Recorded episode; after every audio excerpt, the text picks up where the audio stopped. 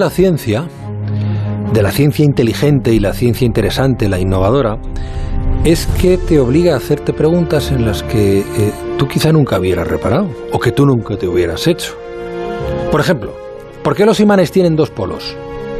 Pues oye, toda la vida ha sido así y, y salvo que te guste mucho este asunto, como le pasa a Parisi, pues no sé si la mayoría nos hacemos eh, eh, preguntas de ese tipo. A ver, todo el mundo sabe que polos opuestos se atraen, ¿eh? o que la Tierra tiene un polo norte y un polo sur. ¿eh? Estas expresiones las hemos tomado prestadas de la física, claro, la ciencia de Aparici. Los imanes tienen un polo norte y un polo sur. Y la Tierra no deja de ser un imán de, de tamaño planetario. Hoy vamos a apuntar nuestra brújula hacia los imanes y trataremos de responder a una pregunta muy concreta. ¿Por qué los imanes tienen dos polos? ¿Por qué siempre hay un polo norte y un polo sur? Alberto Aparici, buenas noches. Hoy estás en tu salsa, ¿eh? en física. Muy buenas noches, Juanra, sí, efectivamente. Pero vamos a bajar el balón, ¿verdad? Sí, sí, sí, desde luego. Vamos a intentar bajarlo porque esta es una cuestión que les da dolores de cabeza incluso a algunos físicos. Quiero decir, el magnetismo no es tan fácil. Eh, bueno, vamos a empezar a hablar de esta cosa eh, desde el principio, ¿vale? Desde lo básico básico, que es que narices es un polo exactamente de qué estamos hablando Hmm. cuando nos hacemos esa pregunta, ¿no? Porque todos tenemos la noción intuitiva, pero realmente de verdad que es un polo, ¿no? Y que no se preocupe nadie porque la respuesta en realidad es muy sencilla, ¿no? Un polo es una cosa que o bien atrae o bien repele. Ya está. Alberto, Vale, vale. ya está. Para eso no hay que estudiar cinco años de carrera, ¿o sí? Bueno, no, pero está bien decirlo en voz alta, ¿no? Para que, bien, para que la gente... Para que, para que se nos quiten ideas demasiado complicadas, ¿no? La cuestión es por qué, pero bueno, ahora entraremos en ello, imagino. Venga, sigue, perdona. Un, po- un polo es una cosa hacia la que se dirigen algunos objetos, es. pero de la que huyen otros, ¿no? Y de hecho, por eso es tan buena, eh, le- lo he pensado escribiendo esto, la metáfora en política, ¿no? Porque se dice que una situación está polarizada porque hay gente que se acerca a un partido y gente que huye de, de otro partido, ¿no? O sea que la, la metáfora viene muy bien. Pero bueno, que lo que quiero decir con todo esto es que los polos no son una cosa exclusiva de los imanes, ¿no? Que hay otras cosas que tienen polos también. Eh, como la política, pero bueno, aparte de eso, en física, danos algún ejemplo de, de otras cosas con polos. Bueno, pues si han de ser cosas que o bien atraen o bien repelen, pues el ejemplo clásico en física es la carga eléctrica, ¿no? Que si yo me pongo un jersey de lana y mi jersey de lana se carga eléctricamente, pues va a resultar que va a atraer algunas cosas y va a repeler otras cosas. Va a repeler, por ejemplo, tejidos y va a atraer plásticos, por ejemplo, ¿no? Bueno, claro, no solemos decir que el jersey se ha convertido en un polo, pero técnicamente es así. El, jersey pues, se ha convertido en un polo eléctrico en este caso, ¿no? O bien, pues cuando lo, lo contrario, cuando cargamos un globo con electricidad estática, que ya sabes que si flotas el globo contra el jersey, se va a cargar, ¿no? Pues Mm. otro polo eléctrico más. Entonces, lo que tienen de peculiar los imanes es que sus polos, los polos magnéticos, siempre van por estas parejitas. Hay un polo norte y hay un polo sur. Oye, y a mí que siempre que voy a un parking cuando aprieto para sacar el ticket me da calambre, ¿eso también es una cosa magnética? Eso, eso no, probablemente tiene que ver con la electricidad estática que por algún motivo tú te cargas más que otras personas. Ya. Puede tener que ver con la ropa que llevas, por ejemplo, o con, o con dónde duermes, puede, puede tener que ver con muchas cosas. A mí me pasa en invierno.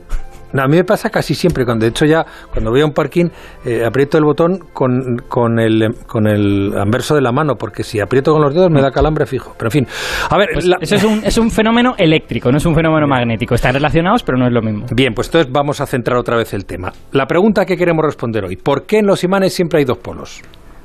Vale, pues la trampa que tienen los imanes es que, atención, y aquí creo que vamos a, vamos a desmitificar algunas cosas, es que los polos de los imanes no son polos de verdad. ¿Vale? Es que un polo de verdad, de él siempre huyen las cosas o siempre se acercan las cosas. Y en un imán no es así. En un imán las cosas se acercan desde fuera al polo, pero por dentro se alejan.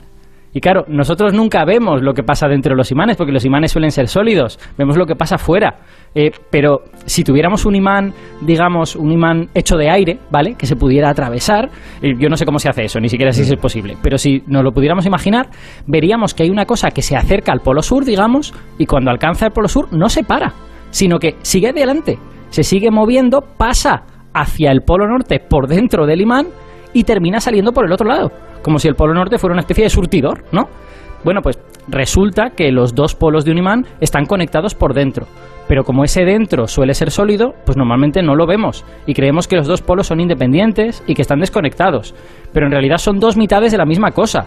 El campo magnético que está entrando por el polo sur atraviesa por dentro y saliendo por el polo norte. Y por eso siempre van en parejas. Porque si tienes un campo magnético que entra, pues también necesitas un campo magnético que sale. Es que un polo de, de un imán no puede existir sin el otro, literalmente. El yin y el yang. Pero en física. Eso es, es que el yin y el yang del magnetismo, de alguna forma. Sí, sí, efectivamente. Bueno, oye, nos estamos acercando a las 10 de la noche, las 9 en Canarias. Vamos a escuchar, como nos gusta, en limpio las, las señales horarias. Y seguimos en un momento hablando de imanes, de polos, de física. A las 10 en punto, las 9 en punto en Canarias, en la brújula de Onda Cero, en el tiempo de Alberto Aparici, con la apariciencia, hoy los imanes. Los dos polos. Un polo no puede existir sin el otro. ¿Esto es algo exclusivo de los imanes? Eh, pregunto, ¿a qué se debe? Pregunto. Bueno, para, para, nuestros oyentes que entren ahora, les recordamos, los polos de los imanes en realidad están conectados por dentro, de forma que del polo sur se podría viajar al polo norte si no fuera porque está el imán por entre medias, ¿no? Entonces, este fenómeno, eh, en realidad la, la razón que, de ser que tiene es muy sencilla, que es que los movimientos magnéticos siempre son movimientos circulares. Son movimientos que vuelven al lugar de origen. La, digamos que en un imán las cosas querrían entrar por el polo sur, salir por el polo norte, dar toda la vuelta por fuera y volver al polo sur otra vez. Lo que pasa es que esto en los imanes no se ve bien porque al ser sólidos bloquean el movimiento por dentro y las cosas se quedan paradas en un polo o en el otro. Pero sí se ve en otros fenómenos magnéticos, sin necesidad de imaginar este imán gaseoso, que sería muy útil, pero que no sé muy, no sé muy bien si se puede hacer. Eh, este, estos fenómenos, por ejemplo, son un cable eléctrico, ¿vale? El, cuando se mueven cargas por un cable, la electricidad que se mueve genera un pequeño campo magnético, muy pequeñito, ¿no? ¿Y qué es lo que hace ese campo magnético? Pues si lo pudiéramos ver, veríamos que da vueltas en círculo en torno al cable. No toca nunca el cable, da vueltas simplemente alrededor. Y si pusieras ahí una carga eléctrica, empezaría a dar vueltas alrededor, ¿no? Y de hecho, solo con esta idea del cable podemos entender el gran ejemplo de los polos, que es el de la Tierra. ¿Por qué la Tierra tiene un polo norte y un polo sur? Lo entiendes tú, claro. Porque, eh, a ver, explícamelo para que lo entienda la gente que no tenga una licenciatura en física o sea doctor en tu mm, especialidad.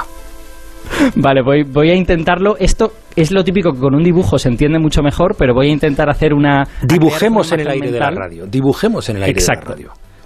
Efectivamente. Vale. Bueno, pues el magnetismo de la Tierra también se debe a una corriente eléctrica. Es como este cable eléctrico que hemos uh -huh. dicho. Lo que pasa es que esa corriente eléctrica está en el núcleo de la Tierra, ¿vale?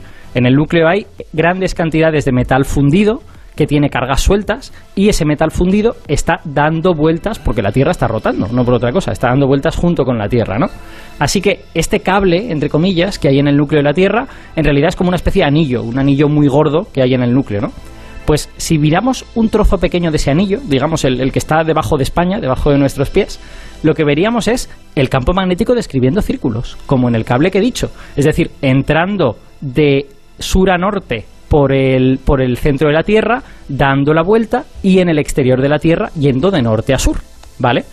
Lo que pasa es que como con los imanes, nosotros solo experimentamos la parte de fuera de todo este recorrido circular, de esta especie de gran estructura magnética, ¿no? Así que lo que vemos es un montón de campo magnético que sale por el norte, rodea la Tierra y entra otra vez por el sur. Y deducimos con cierta lógica, pues bueno, pues será que la Tierra tiene dos polos, será que tiene un polo norte y un polo sur. Pero si viéramos la imagen completa, nos daríamos cuenta de que en realidad lo que hay ahí es solo círculos, que no hay, que no hay nada especial en el norte o en el sur. Son círculos que están enrollados en torno a esa especie de anillo, de esa corriente de magma que hay en el núcleo de la Tierra, y que los polos son en realidad el resultado de estar viendo solo una parte del total. Lo mismo que en política, ¿no? Cuando hay polos, pues porque estás viendo solo una parte del total. Muy bien, señor físico. Oye, y la pregunta del, del perfecto desconocedor de todo esto, ¿esto tiene algo que ver con la gravedad? Eh, en principio no, porque son fuerzas distintas. Eh, lo que pasa es que podrías decir que la gravedad es un, eh, dicho de forma un poco grosera, que la gravedad es un tipo de fuerza que solo tiene polos atractivos, ¿vale? La gravedad nunca repele, siempre atrae. Eh, entonces no se le suele hablar de polos, pero en principio son cosas completamente distintas. Muy bien, gracias Alberto Parisi. Un placer. La verdad Cuídate es que hablar mucho. de estas cosas así tan básicas es muy bonito. Básicas, ¿no? Joder. Yo creo que hemos aprendido mucho. La próxima vez que veamos un imán lo veremos de otra forma. Eso espero. Buenas noches, amigo. 瞧。